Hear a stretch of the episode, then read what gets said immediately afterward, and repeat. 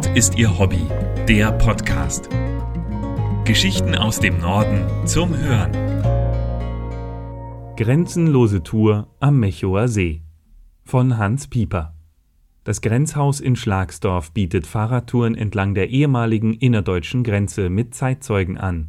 Dabei verbinden sich Urlaub und Geschichte. Wenn wir hier vor 31 Jahren gestanden hätten, wären wir jetzt wahrscheinlich tot. Ich muss schlucken. Wolfgang May fährt ungerührt fort. Dort hinten stand ein Grenzturm, und genau hier, wo ich stehe, war ein Zaun mit Selbstschussanlagen. Wenn man fliehen wollte, brauchte man vor allem eines unglaubliches Glück. Mein Tourguide schweigt, während ich die Umgebung betrachte. Nur das Rauschen der Blätter und das Rufen eines Kuckucks sind zu hören. Nach all den Jahren ist hier nichts mehr von der ehemaligen Grenze zu sehen. Die Natur hat das Gebiet in all den Jahren zurückerobert und lässt die Geschichte unter Grün verschwinden. Umso wichtiger ist es, dass Erinnerungen wachgehalten werden. Von Menschen wie Wolfgang May. Der ehemalige Leiter des Sachgebietes Sicherheit beim Bundesgrenzschutz nutzt seine Zeit als Rentner, um bei Fahrradtouren das Vergangene lebendig zu machen. Vom Grenzhaus in Schlagsdorf sind wir vom ehemaligen Gebiet der DDR auf einem Feldweg Richtung Grenze gefahren. Diese war deutlich komplexer, als ich es mir im Geschichtsunterricht vorgestellt habe. Um früher in die vorgelagerte, fünf Kilometer lange Sperrzone vor der Grenze zu gelangen, hätten wir Angehörige im Dorf, eine Anmeldung vier Wochen im Voraus und spezielle Passierscheine benötigt. Wer hier gelebt hat, musste sein Fahrrad nie abschließen. Überall Militär, erzählt Mai. Heute radeln wir ungehindert weiter bis zum 500 Meter breiten Schutzstreifen.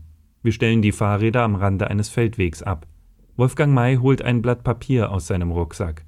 Tagesprotokoll 26. April 1976 steht darauf. Zur Zeichnung der Grenze wurden zahlreiche handschriftliche Notizen hinzugefügt.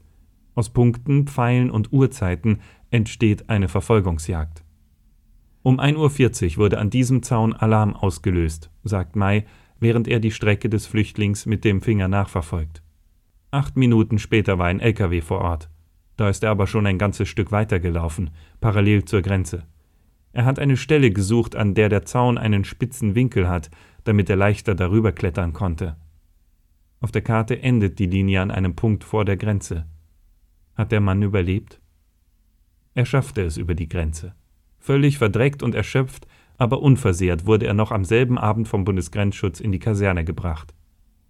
Zur Beruhigung haben wir die Leute immer erst einmal erzählen lassen. Dann haben wir ein Bett organisiert. Geschlafen hatte aber keiner.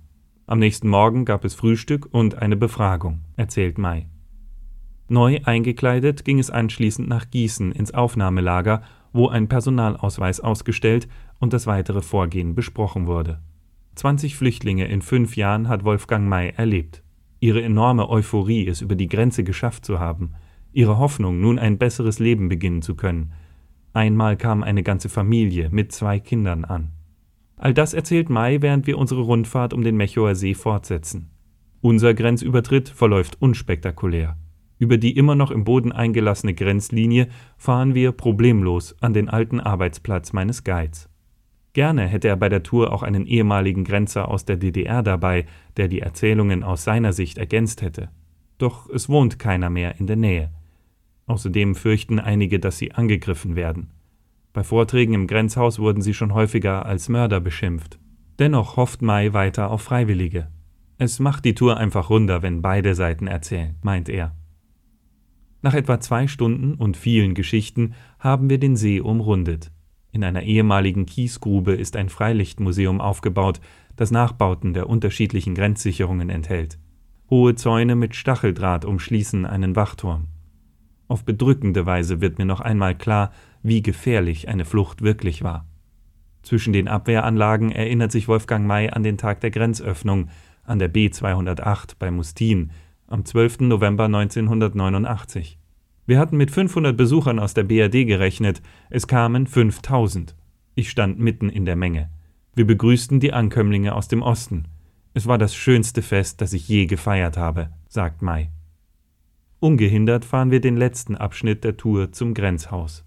Im dortigen Museum hängt Mais alte Uniform. Er betrachtet sie wohlwollend. 30 Jahre nach der Grenzöffnung sind die Themen Freiheit und Frieden nach wie vor aktuell. Umso wichtiger ist es, dass Erfahrungen von früher weitergegeben werden, von Zeitzeugen wie Wolfgang May.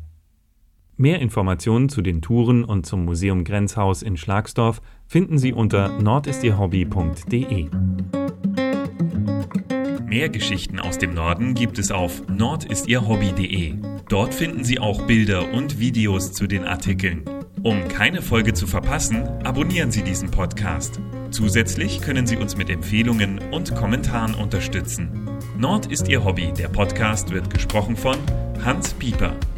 Der Podcast ist ein Angebot des ADAC Hansa e.V. Amsingstraße 41 20097 Hamburg. Verantwortlicher im Sinne des Presserechts ist Christian Hief.